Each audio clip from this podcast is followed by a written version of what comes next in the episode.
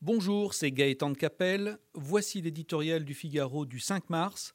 Son titre Comme une évidence. Et si l'on parlait enfin de choses sérieuses? Deux ans de concertation avec les syndicats et un mois de débat parlementaire inaudible ont transformé la réforme des retraites en pétaudière.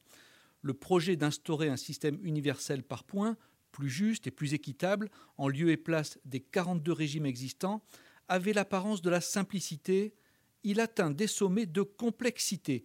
Pourtant, dans ce maelstrom, la question essentielle n'a toujours pas été effleurée. Le vaste remue-ménage en cours est-il financé?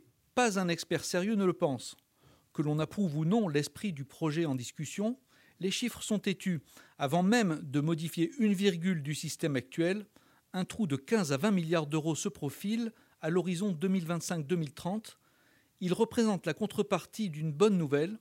Les Français vivent de plus en plus longtemps, en moyenne 26 ans après avoir fêté leur 65e anniversaire, mais en espèces sonnantes et trébuchantes, cela signifie que dans 10 ans, la pension d'un retraité sera supportée par 1,57 actifs, quand ils étaient 4 en 1945 et encore plus de 2 en 2004. Repenser le financement de nos retraites ne relève donc d'aucune idéologie, d'aucun fétichisme comptable, mais du simple bon sens arithmétique. C'est aussi un devoir de responsabilité à l'égard des générations futures qui ne pourront supporter un tel fardeau. Faut-il dès lors baisser les pensions des retraités après les avoir déjà rognées ces dernières années? Personne, et c'est heureux, n'y songe. Doit-on alors augmenter les cotisations? La coupe est déjà pleine. Pour avoir usé et abusé de cette potion, la France a fini par décrocher le titre mondial des prélèvements obligatoires. Elle le paie chèrement avec un chômage de masse persistant. Faut-il donc allonger la vie professionnelle de quelques mois?